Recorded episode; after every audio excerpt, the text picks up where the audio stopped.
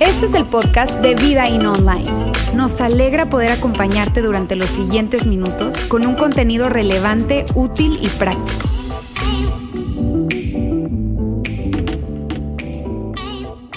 Ahora sí, vamos a arrancar con esta quinta parte. Ya estamos en la quinta parte de esta serie investigando a Jesús. Es nuestra quinta parte.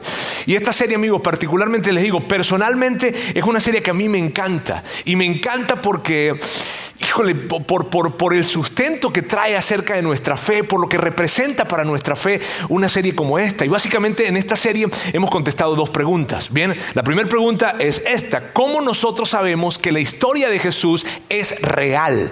¿Cómo lo podemos saber? Y si la historia de Jesús es real, y ahí viene la segunda pregunta, entonces, ¿por qué deberíamos seguirlo? Si la historia de Jesús es real, ¿por qué deberíamos seguirlo? Y eso es lo que hemos hecho en esta serie, porque, porque seguir a Jesús no es algo sencillo. Seguir a Jesús, seguir verdaderamente a Jesús va a requerir todo de ti, es algo completo. Tú sigues, cuando tú sigues a Jesús, no es que no es una sección de tu vida en la que tú dices, ok, Jesús ocupa el lugar de la religión o de la religiosidad o de mi fe. No, el seguir a Jesús implica tus finanzas, tu dinero, o sea, tu, tus relaciones, tu moralidad, tu tiempo, la manera en que haces negocios, o sea, todo. Entonces, híjole, ok, ¿por qué deberíamos seguirlo? Y eso es lo que hemos hablado en esta serie, ¿sabes? Es tratar de contestar esas preguntas. ¿Cómo sabemos que la historia de Jesús es real? ¿Y por qué? Si es real, entonces, ¿por qué deberíamos seguirlo? Ahora, mira, si es la primera vez que tú estás con nosotros el día de hoy, es tan importante para nosotros que tú estés acá. Mírame, es, eres tan importante para nosotros que yo quisiera tomarme eh, unos momentos para poder hacer un rápido resumen de lo que hemos venido hablando estos cuatro domingos, para que tú puedas estar más o menos en la misma página en la que estamos todos acá, que ya vamos en la quinta parte, ¿está bien? Porque lo que hemos hecho, y eso es lo que quiero hacer, que todos estemos en la misma página, mira, recordarles esto, lo que hemos hecho es hablar cuál es el fundamento de nuestra fe. El fundamento de nuestra fe no es un libro, no, el fundamento de nuestra fe es lo que hemos dicho a lo largo de esta serie, se basa en la identidad de una persona, de una persona, de Jesús de Nazaret.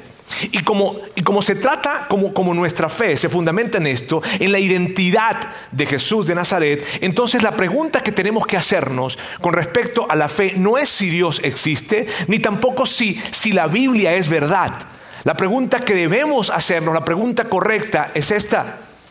¿Será que Mateo, Marcos, Lucas o Juan son fuentes confiables de hechos reales? Porque cada uno de estos, Mateo, Marcos, Lucas o Juan, son relatos de la vida de Jesús, son biografías de la vida de Jesús. Y lo que hemos dicho es que si uno solo si uno, si uno solo de estos documentos son verdad, entonces, híjole, todos tenemos que prestar mucha atención. Y si tú estás de alguna manera ah, en, esa jornada de tratar de descubrir algo de dudas, en fin, yo te diría esto, si alguno de estos, de alguno de estos eh, em, libros que están acá es verdad, mírame bien, yo te diría bienvenido a la fe cristiana. Bienvenido a la fe cristiana, porque habría que prestar mucha atención entonces, ¿cierto? Y lo que hemos hecho justamente es tomar uno de estos libros que ya está por acá, bueno, ya estaba, ahora ya no está, ¿verdad? Hemos tomado, hemos tomado uno de estos relatos que es Lucas y hemos ido recorriéndolo semana a semana, deteniéndonos en los relatos que Lucas hace de lo que vivió de lo que vivió Jesús y ha sido sumamente interesante. Ahora, mira bien, si tú no has estado acá en los domingos anteriores, yo quiero pedirte por favor, de verdad, de verdad quiero suplicarte que puedas conseguir los cuatro audios o los cuatro videos anteriores. Es algo totalmente gratis, está en todas nuestras plataformas de, de, está en todas las plataformas de podcast, nuestro, nuestro, nuestro canal de Vidain, ¿verdad? O la página vidain.org o en nuestro canal de YouTube, en fin, pero por favor búscalo, búscalo porque va a ser, te digo, realmente va a ser una gran diferencia para ti si puedes ver los, los, domingos anteriores y, ver estos mensajes. ¿Está bien? Ahora, fíjense, la semana pasada, eh, Lauro, nos habló acerca de una parábola. Laura nos habló acá, ¿verdad? Yo estuve en Ciudad de México y estuve compartiendo en, nuestro campus de Ciudad de México. Fue un tiempo también muy padre que estuvimos allá. Ahora fíjense, hablamos de eso. Laura habló de una parábola y el día de hoy yo voy a hablarles de otra parábola. Que de hecho son tres parábolas de las que voy a hablarles, pero me voy a enfocar más en la tercera parábola.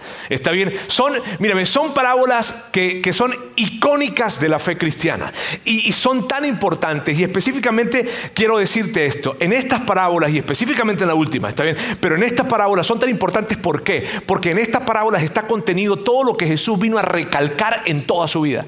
Lo que él vino a recalcar en toda su vida está contenido en esta parábola. Por eso eh, me emociona muchísimo esto. Además que a través de esta parábola, te digo, son tres, pero me enfoco en la última, está bien. A través de esta parábola podemos contestar la pregunta de por qué deberíamos seguirlo. Porque cuando tú ves esa historia y ves esa parábola, híjole, o sea, es una cosa en la que tú dices, Qué increíble. O sea, ¿por qué no seguirlo? La pregunta sería más bien, ¿por qué no seguirlo? Pero no me quiero anticipar, vamos a ir poco a poco en esta historia, ¿está bien? Y lo que vamos a hacer ahorita es ver el contexto en el que Jesús entrega estas parábolas. Lucas nos deja saber ese contexto, ¿está bien? Lucas nos deja saber qué estaba pasando al momento en que Jesús entrega estas parábolas. Vamos entonces a leer juntos aquí este relato. Dice, muchos recaudadores de impuestos y pecadores. Y aquí amigos, es necesario hacer una pausa para recordar quiénes eran estos personajes, los recaudadores de impuestos. Lo hemos hablado, ¿está bien? Porque, porque fíjense cómo, se ve. Dice pecadores y recaudadores de impuestos. Los recaudadores de impuestos eran gente que era gente chida, era gente padre. No, no lo era. Solo que, amigos, eran tan malos, era gente tan, tan detestable que crearon una categoría diferente para ellos. O sea, es algo así como pecadores y recaudadores de impuestos.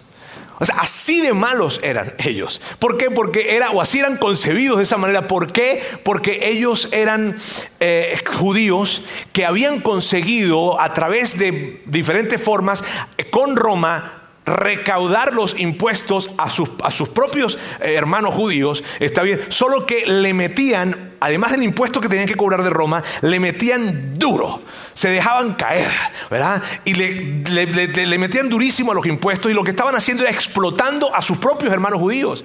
Así es que esta gente era detestable, eran traidores, era gente que, porque no, se trataba de cualquier pecador de que, de que, tú sabes, esa gente es tan mala, y tú y yo a lo mejor decimos, ay, esos, los violadores, los secuestradores, en fin, ellos son, ay, qué, qué horrible esa gente, pero tú nunca los ves. ¿No? Nunca los ves. A los recaudadores de impuestos tenías que verlos todo el tiempo. Porque tenías que darle de lo que tú te esforzabas por trabajar y trabajar y trabajar. Entonces era gente detestable. Te digo, los pecadores y los recaudadores de impuestos. Era gente realmente detestable. Entonces en este cuadro tenemos a esas joyitas. ¿Está bien? Ahí están los recaudadores y ya creo, creo que quedó claro. No les tengo que explicar a los pecadores, ¿cierto? Si es así, Juan Carlos pasa para explicar, no. Este, ok, pecadores, recaudadores de impuestos. Muy bien. Ahora continúa y dice, se acercaban a Jesús para oírlo. Amigos, solamente de esto yo pudiese pasar hoy toda la tarde hablando. No lo voy a hacer, no se preocupen, está bien. Pero solamente de esto, solamente de esto. Se acercaban, o sea, los pecadores y los, los pecadores y los recaudadores de impuestos querían estar cerca de Jesús. Y, y, yo quiero aquí hacer algo porque es necesario entender esto. Es necesario que tú y yo no nos perdamos de vista algo increíble que podemos leer solamente en estas líneas que están acá. Y, quiero de alguna forma representarlo. Mira, yo no sé, tú, eh, si tú conoces así, tú sabes gente muy bien portada, ¿ok? Porque, por lo siguiente, fíjate, cuando tú y yo estamos con gente muy bien portada, gente que, que tú sabes, ¿no? Son muy bien portaditos eh, esa gente, ¿verdad? De alguna manera tienen cierta arrogancia. De hecho, tienen cierto halo de superioridad. ¿Ok? Son, no sé si medio santurrones, tal vez les ayuda a identificar. ¿Está bien? El punto es este. Y, tú sabes eso, o sea, tú sabes, tú, o sea, te hacen sentir incómodo. Son gente que se porta tan bien que te hace sentir incómodo, porque tú no te portas tan bien. o a lo mejor aquí tú eres de ellos, no sé. ¿Está bien? Porque tú eres acá y tú... y, hace sentir incómodo a las personas que, están alrededor. ahora. Y esto es lo que yo quiero, porque ¿te ha pasado eso o no te ha pasado? ¿Sí? Ahora, mira bien, mira bien. Porque esto es lo que yo no quiero que nos perdamos de vista. Aquí tenemos en esta escena a la persona mejor portada del planeta. Mejor portada de la historia. Pero no hace sentir incómodos a la gente que es totalmente diferente a él. Al contrario, es como un imán. ¿Sabes? O sea, quieren estar cerca de Él. Y aquí hay algo paradójico. Miren bien, aquí hay algo paradójico. Los más pecadores de ese tiempo querían estar con Jesús. Pero los más pecadores de este tiempo no quieren estar en la iglesia, que supuestamente es la que representa a Jesús. Jesús, que era tota-, y que es totalmente justo, para nada era ni es arrogante. La iglesia que es justa a través de Jesús sí es arrogante. y si ve a otras personas, a los pecadores y a los recaudadores de impuestos, los ve como que, uff, gente que se porta tan mal. No le parece, y algo está mal. Algo está mal con la iglesia. Y me refiero con la iglesia en general. Su representante termina siendo tan arrogante, pero él, la gente más diferente a él y la más loca y la más pecadora, le encantaba estar con él. No puedes, no, o sea, no podemos pasar desapercibido eso. Ahora, está bien, tenemos los recaudadores de impuestos, tenemos los fariseos, quieren estar con él, y luego Dice, de modo que los fariseos y los maestros de la ley se pusieron a murmurar. Entonces aquí tenemos otro grupo de gente. Si ven cómo se nos está ampliando la audiencia, ¿ok? Tenemos recaudadores de impuestos, tenemos pecadores, tenemos fariseos y tenemos maestros de la ley, que estos fariseos y maestros de la ley eran expertos en la ley de Dios. Y ahí están ellos. Y ellos empiezan a murmurar. ¿Pero qué empezaron a murmurar? Esto es lo que empiezan a murmurar. Este hombre recibe a los pecadores y come con ellos. O sea, lo que ellos estaban diciendo era esto, si Él realmente viniera de Dios, si Jesús realmente viniera de Dios, no estaría con ellos, estaría con nosotros. Si Él realmente viniera de Dios, Él no comería con ellos, Él comería con nosotros, porque ellos son malos y nosotros somos buenos. Eso es lo que están diciendo ellos.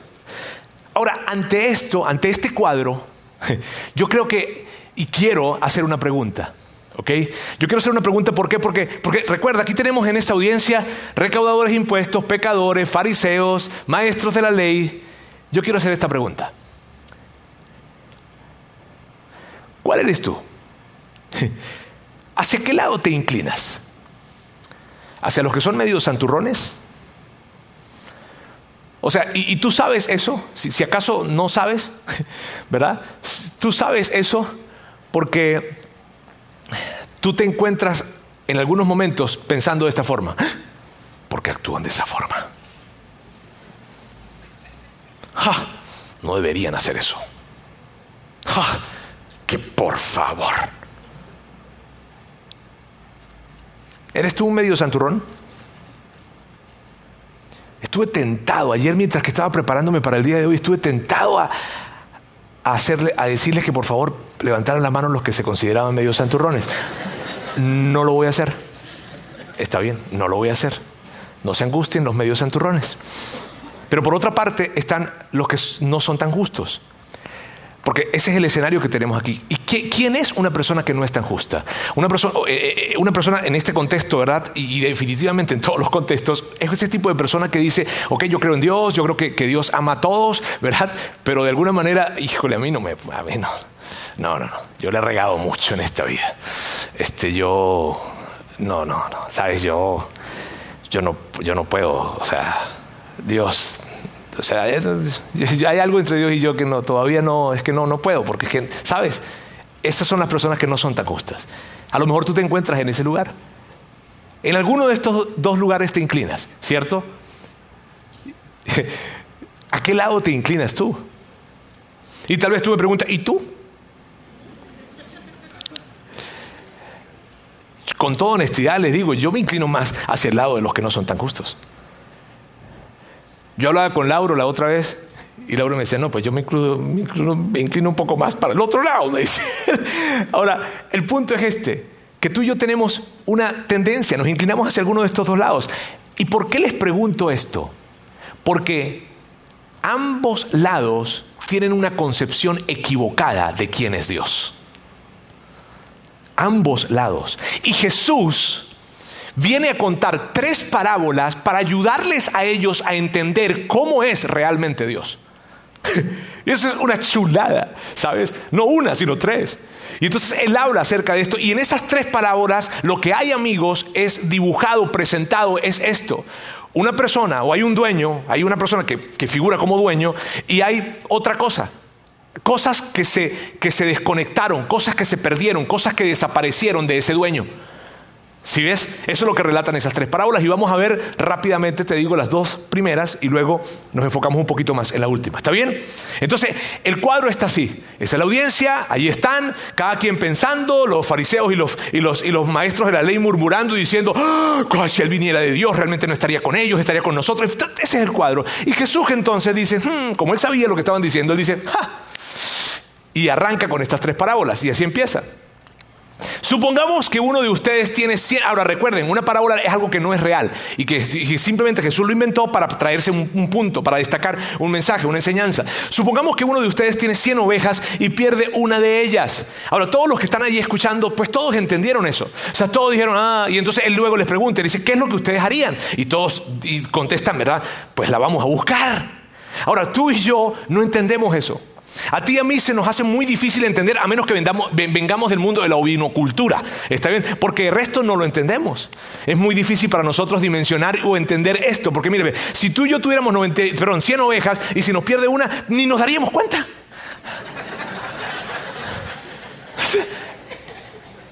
Y si nos damos cuenta, ¿tú sabes lo que haríamos tú y yo? Pues tenemos 99. O sea, ¿para qué angustiarnos por la que se fue? ¿Verdad? Tenemos 99, pero ellos no estaban entendiendo eso.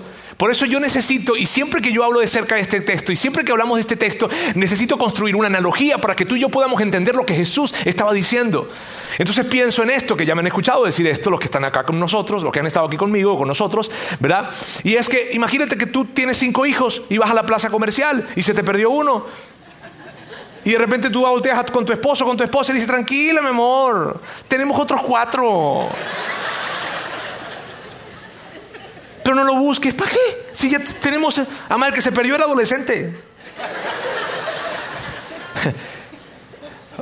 ¿Cierto que no hacemos eso? ¿Están entendiendo lo que Jesús estaba queriendo decirles? ¿Ok? O, otra cosa menos dramática, tal vez tienes dos, tres tarjetas de crédito, se te pierde una y tranquila, amor, ahí tenemos la American Express, no pasa nada. No, tú agarras y tú dices, hay que buscarla, ¿cierto?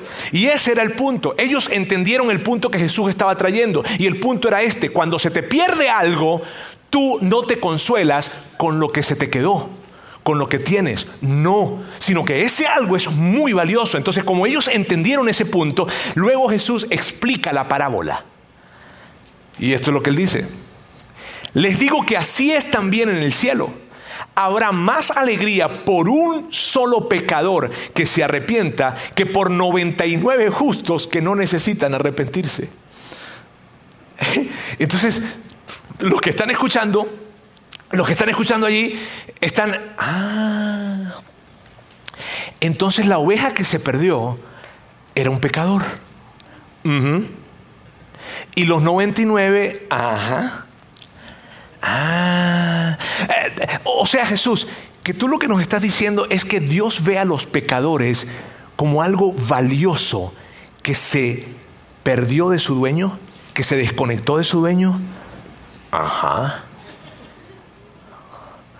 Así no lo vemos nosotros. por eso vine, diría Jesús. Porque era algo nuevo para ellos. Amigos, miren bien, era algo nuevo para ellos. Y, yo no sé si para ti, para mí hoy en día, no, no sé, pero mira bien. Jesús estaba presentando a través de esta historia que los pecadores son algo muy valioso que le pertenecen a Dios, pero que se desconectaron, que se perdieron, que se alejaron de Él. Y aquí, amigos, es algo sumamente nuevo y yo quiero hacer esta pregunta. ¿Es así como tú ves a las personas que no son tan justas como tú? ¿Que no se portan tan bien como tú? ¿Así los ves? ¿Los ves como alguien valioso? Como alguien valioso que no es que no es de Dios, no, es de Dios, pero está desconectado de Él. De hecho, ¿nos atreveríamos nosotros a abrazar la forma en como Jesús nos invita a través de esta parábola de ver a aquellas personas que no se portan tan bien como nosotros? Como alguien realmente valioso y que le pertenece, que Dios es su dueño, pero está desconectado por un momento. Está, es interesantísimo eso. Ahora, Jesús luego va a la segunda parábola y dice, o supongamos que una mujer, y aquí amigos, yo tengo que, otra vez tengo que detenerme acá. ¿Por qué? Porque, mira bien, alguien pudiese pensar, alguien pudiese pensar de alguna manera, ¿verdad? Que Jesús, como es un excelente contador de historias, porque es excelentísimo contador de historias, está increíble, él lo que hizo fue que vio a mujeres en la audiencia y está tratando de hablar de ellas para, para, tomarlas en cuenta en la conversación. Pero no es eso. Lo que él está haciendo a través de decir, hey, o supongamos que una mujer lo que está haciendo es esto, valor, dignidad, respeto, altura a una mujer en un tiempo en donde no lo tenían. Mírame, lo que está haciendo es les vuela la cabeza a las personas que lo estaban escuchando en ese tiempo. A ti y a mí probablemente no. Mira, la semana pasada Lauro nos hablaba acerca de esto. Él nos habló acerca del samaritano, ¿recuerdan? Los que vinieron acá y, entendían, las personas que rodeaban a Jesús y que seguían a Jesús para arriba y para abajo. Cuando él hablaba de parábolas, ellos entendían esto. Cada vez que Jesús entregaba una parábola, uno de los personajes de la parábola representa a Dios. Y la semana pasada, en la parábola del samaritano, veíamos que a, Jesús se le ocurrió colocar a un, a un samaritano representando a Dios. Órale. Y en esta escena está colocando a una mujer representando a Dios. Es loco para ese tiempo. Tal vez las mujeres acá digan, pero mira bien, era loco para ese tiempo. Por eso, por eso nosotros decimos esto. Mírame, todas las mujeres del mundo, independientemente de qué religión sean, deberían tener una calcomanía en su carro que dijera I love Jesus. ¿Por qué? Porque Él, en un tiempo en donde no tenían nada de respeto y de dignidad, Él viene a darles respeto, dignidad, altura, valor y a colocarlas en una historia a la par de Dios representando a Dios. Órale, es impresionante lo que está haciendo Jesús en esa audiencia. ¿Sabes? Y hay gente que se inquieta y dice cuando, pero no va a decir nada, no va a decir nada, no va a decir nada, no va a decir nada controlar. Bien, ahora, entonces el punto es este: hay una historia en la que Jesús está, está hablando y él está diciendo que, bueno, supongamos que hay una mujer porque a ella se le pierden unas monedas, y esto es lo que dice. O supongamos que una mujer tiene 10 monedas de plata y se le pierde una. Su audiencia sabía qué es lo que tenía que hacer. Él pregunta, hey, ¿qué tiene que hacer? Pues lo que tiene que hacer es buscarla y buscarla hasta encontrarla. O sea, tienes que buscarla y eso, de eso se trata esa parábola también, en conexión con la primera parábola. Y luego llega la tercera parábola, que es la parábola que mayormente conocida por todos, que es la parábola de un hombre rico que tenía dos hijos. Uno de, los, uno de sus hijos, el más joven, estaba ansioso por, porque, porque su papá se muriera. Estaba ansioso porque su papá se muriera. Ay, ¿por qué? Porque él quería la herencia. Él quería la herencia. Entonces él, híjole, papá no se muere, pero papá no se muere y él necesita la herencia y él necesita la herencia. Y pasan los años y pasan los años y nada que llega y nada que llega y nada que llega. Entonces lo que hace, ¿verdad? Este, este chavo es que se en todo en de, de, esta historia, ¿verdad? Y va a hablar con su papá. Y entonces esto es lo que le dice. Le dice, papá, dame lo que me toca de la herencia. O sea, papá, Móchate, ¿verdad? O sea, papá, ya dame lo que, lo que, lo que, lo que me toca de, la herencia. Ahora, los que estaban escuchando esto, amigos, estaban impresionados con lo que estaba sucediendo aquí. Aquí todos, esto, los maestros de la ley, los fariseos, los, los pecadores, los recaudadores de impuestos, cuando están escuchando esto, dicen, híjole, qué hijo tan insolente. Qué falta de respeto, qué grosería es esa. Porque lo que él estaba diciendo es, papá, ¿sabes? Necesito que te mueras Y, la gente que está escuchando esto está diciendo, ese hijo debe ser castigado. Según la ley, debe ser castigado porque la insolencia que trae es enorme.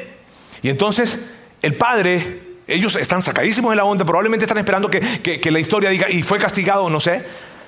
Pero el punto es que este padre hizo algo que los dejó más impactados todavía, y esto es lo que, lo que hizo. Dijo así que el padre repartió sus bienes entre los dos, entre los dos hijos. Y la gente que está escuchándolo, amigos, se sacaron de onda por completo. Porque, porque piensan, ¿cómo es posible que ante semejante insolencia, grosería, falta de respeto, el padre le vaya a dar lo que pidió? ¿Por qué? Pero lo que ellos no estaban entendiendo aquí, amigos, y este es el asunto. Cuando tú ves las parábolas anteriores, las dos anteriores, las conectas y la conectas con esta última, entiendes lo siguiente. Ese padre quería a su hijo de vuelta. Su hijo estaba perdido. No estaba perdido físicamente, estaba perdido relacionalmente. Era un hijo que estaba ahí, pero no estaba ahí. Y su padre era capaz de hacer todo lo que fuese necesario hacer hasta entregarle su herencia antes de tiempo para poder reconectarse con él, porque él quería a su hijo de vuelta. Entonces, el hijo toma el dinero y, y se va y gasta el dinero, lo despilfarra en locuras. El hermano mayor se entera de todo lo que hizo su hermano menor, no sé si tenía un espía o alguien, en fin, le agarra y le cuenta qué es lo que estaba haciendo. Pero total de que, de que este chavo gastó todo el dinero. Y ahora se, se, encuentra mal, o sea, ya, ya, no tiene dinero, no sabe qué hacer, no tiene con qué comer, nadie le daba comida y probablemente los que estaban escuchando la historia en la audiencia estaban, se lo merece. Y, el chavo entonces llega un momento en el, que, busca trabajo y empieza a buscar trabajo, pero no consigue trabajo y entonces consiguió un trabajo de cuidador de cerdos. Y cuando los judíos que estaban allí estaban escuchando eso, dijeron, ¡Ah! no, o sea, no, eso fue lo que hicieron. De hecho, de hecho, vamos a hacer el ensayo, ¿está bien? Yo les digo, cuidando cerdos y ustedes, no, consiguió un trabajo de cuidando cerdos. Ah. Porque para los judíos el tema del contacto con los cerdos nada que ver. Si no puede ser y ahora estaba allí alimentando los cerdos, qué locura. Y hay una cosa en el relato que Jesús usa, una palabra que usa que me encanta. Él dice, hasta que el chavo entró en razón. Hay otra versión de la Biblia que dice esto, recapacitó. Hay un momento en el que él recapacita, en que entra en razón y dice esto, ¿qué he hecho con mi vida? La regué. La regué. ¿Qué hice con mi vida? Y yo no sé, amigos, si para alguien en este lugar puede ser tu historia. Que tú cuando ves tu vida hoy en día, dices, esta no es la vida que yo soñé para mí. Yo nunca me imaginé que a mis 20, mis 30, mis 40, mis 50, yo estaría en esta situación. Puede que esta sea tu historia. Y mírame, si esta es tu historia, yo te quiero decir algo. Tú no estás en este lugar por accidente. Tú no estás aquí por casualidad. Tú estás aquí porque Dios quiere que sepas algo. Dios quiere decirte algo a través de esta historia. Por favor, no te desconectes. El chavo preparó un discurso, el de la historia. Preparó un discurso para regresar con su papá. ¿Está bien? Y esto fue lo que pasó. Dice, tengo que volver a mi padre y decirle, papá, he pecado contra el cielo y contra ti. Ya no merezco que se me llame tu hijo trátame como si fuera uno de tus jornaleros. Así que él emprende el viaje y se fue hasta su padre y la audiencia estaba súper enganchada. La audiencia estaba así, amigo, la audiencia estaba como que, ¿y qué va a pasar? o sea, cuando llegue el papá, ¿qué onda? ¿Cómo lo va a recibir? ¿Qué va a pasar? La audiencia está enganchada porque Jesús era excelente contando historias y la gente está así, pero el asunto es este importante, importantísimo, amigos. Lo siguiente, Jesús cuenta esta historia porque Jesús quiere que sepa, quiere que todos sepan cómo es su padre. Jesús cuenta esta historia, ese es el propósito. Jesús cuenta esta historia porque Él quiere que todos sepan cómo es Dios Padre. Y probablemente tú, tú, quisieras saber qué haría Dios en tu caso. ¿Qué haría Dios en tu caso personal? Vamos a ver la historia. todavía estaba lejos cuando su padre lo vio. Saben que yo siempre que leo esta historia me detengo acá. Y me detengo acá porque a mí me gusta, amigos, eh, recrear la imagen de, de ese papá saliendo como al porche de la casa y mirando a lo lejos cada mañana para ver si su hijo iba a regresar. Es, una imagen que, que, tengo y que me encanta verla. Es ese papá así. Y así lo veo. ¿Sabes? Luego que este, dice, todavía estaba lejos cuando su padre lo vio, lo vio y lo reconoció de lejos. Porque un padre siempre reconoce a sus hijos. Asisten muy lejos. Y esto es lo que pasa. Se compadeció de él, salió corriendo a su encuentro, lo abrazó y lo besó. Esta imagen para mí es tan, tan conmovedora, porque es un padre que lo ve desde lejos. La gente que está escuchando ahí, amigos, se sacó de onda por completo y están confundidos. Pero para mí representa algo tan especial. Jesús tratando de decirnos, así es tu Padre Celestial. Este chavo venía, el de la historia, venía oliendo a cerdo. Porque si estás con cerdo, no hueles a Carolina Herrera. Olía a cerdo. Y cuando este chavo se acerca de esa manera, él ni siquiera dejó que, no, no dejó que llegara. Él se lanza, corre, lo abraza, lo besa. Y, yo quiero que sepas esto, porque cuando tú te acercas a Él, puede que tú vengas oliendo a divorcio, adulterio, adicciones, a pecado, a inmoralidad. Pero a través de esta historia tú entiendes esto. ¿Qué es lo que va a hacer el Padre cuando tú vienes y te acercas a Él? Se compadece de ti, corre, te abraza y te besa. Amigos, eso es increíble. El chavo de la historia trata de dar su discurso. Papá, ¿sabes? Mira, me he pecado contra el cielo y contra ti. Y, y el papá, ni siquiera es necesario que, me, que lo diga. O sea, ¿sabes qué? Mm, ya estás aquí, ya regresaste. Y dice esto, pero el padre ordenó a sus siervos, pronto, traigan la mejor ropa para vestirlo, pónganle también un anillo en el dedo y las sandalias en los pies, lo cual era muy importante en ese tiempo. Traigan el ternero más gordo, lo cual era muy importante en ese tiempo y en este, el ternero más gordo y mátenlo para celebrar un banquete. O sea, ah, híjole, ahora, ¿sabes lo que yo hubiese hecho? Yo hubiese hablado con ese padre, bájale. O sea, o sea, ¿sabes qué? Estás actuando con emociones. O sea, no estás pensando con la cabeza. ¿Ok? Espérate que ese chavo llegue. O sea, dale chance, pruébalo unos tres meses. O sea, ¿qué sabes tú si lo que viene es ah, y se va el anillo? No, no, no, no, dale las sandalias, pero el anillo no. Lo va a vender. Y se va, eso es lo que yo hubiese hecho. O sea, ¿por, por, ¿por qué vas a hacer eso? Y esto es lo que él me contestaría. Porque este hijo mío estaba muerto, pero ahora ha vuelto a la vida. Se había perdido, pero ya lo hemos encontrado. Este hijo mío estaba muerto relacionalmente y ahora volvió. Y, sabes, sabes que eso es lo que me diría a mí. Y sabes que no se trata de comportamiento, se trata de relación. De eso es lo que se trata. Y amigos, esto es tan importante, es tan importante esto. Porque Jesús está tratando de enseñarnos algo a ellos y a nosotros hoy en día. Cuando se trata de Dios, no se trata de personas buenas y malas. Se trata de personas que han sido, y quiero que lo veas acá, verá, personas perdidas y personas encontradas.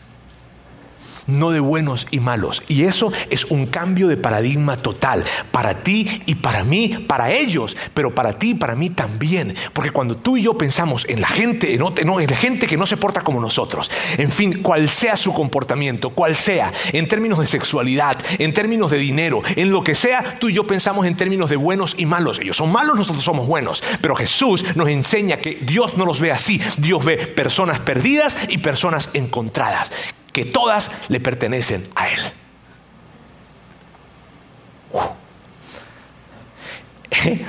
En la historia, el hijo mayor, que era el bien portadito, Está bien. El hijo mayor que siempre obedecía las reglas, que siempre se llegaba a tiempo, que no se trasnochaba, que no. O sea, el hijo mayor, ¿ya?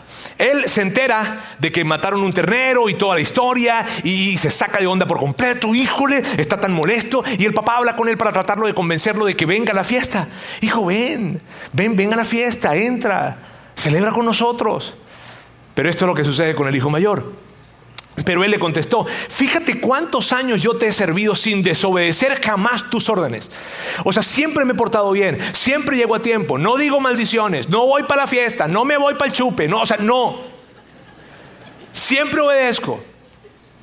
Jamás, eh, perdón, pero ahora llega ese, el hijo tuyo, que ha despilfarrado tu fortuna con prostitutas y tú mandas matar en su honor el ternero más gordo. O sea, papá, no se lo merece. Papá, no se lo merece. Y lo que Jesús está tratando de hacerle entender a su audiencia y a nosotros es que no se trata de merecer. No, no se trata de merecer. Y me encanta, me, encanta la frase que, que él dice después. En la historia, me encanta. Porque el papá como explicándole de una manera tan humilde a su hijo mayor. Y le dice esto, es que teníamos que celebrar. Fue un día, es un día tan feliz. Es que teníamos que celebrar porque tu hermano estaba muerto y ha vuelto a la vida.